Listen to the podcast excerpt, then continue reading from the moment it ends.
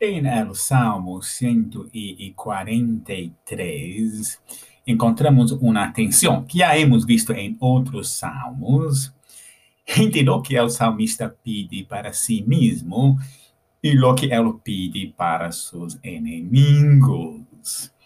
Ele afirma que Deus é justo e fiel, pero pede que não me uses com dureza, pois antes de ti nadie pode justificar-se.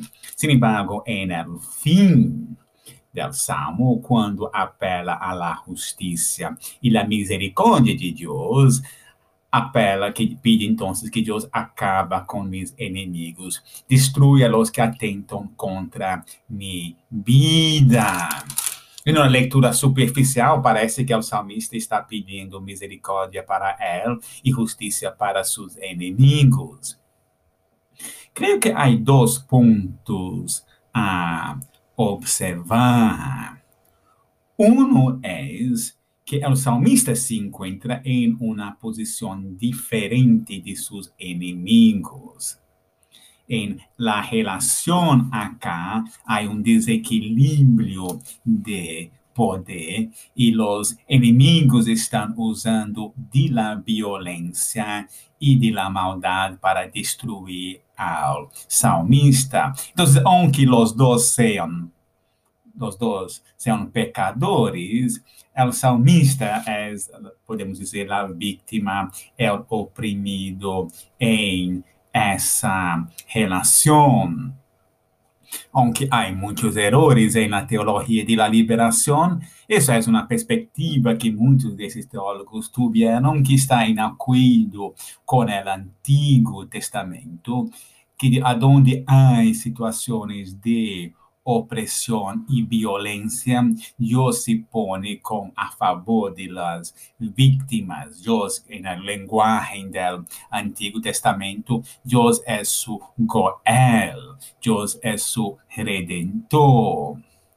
Que a segunda diferença que o salmista destacaria é que ele, aunque não é justo, aunque é pecador, deseja fazer a vontade de Deus. Ele medita em el Senhor, ela pena ao Senhor, ele põe sua confiança em el Senhor, e por isso pide a Deus, muestra-me o caminho que deve seguir, porque em tuas mãos é puesto mi vida. Ele reconhece que não é justo, por isso pide ao Senhor que ele lhe ensine a ser justo. Podemos dizer que, aunque é pecador, o salmista está em uma trajetória de buscar a obediência a Deus, e seus inimigos, como podemos ver em outros salmos, são pessoas que bulam de Deus e de sua vontade. Há uma aplicação pastoral acá, como líder cristiano, muitas vezes vocês vão a interatuar com cristianos que, aún depois de anos de vida cristiana, lutam com a presença de pecado, às vezes pecados graves em sua vida. Como reaccionar a isso?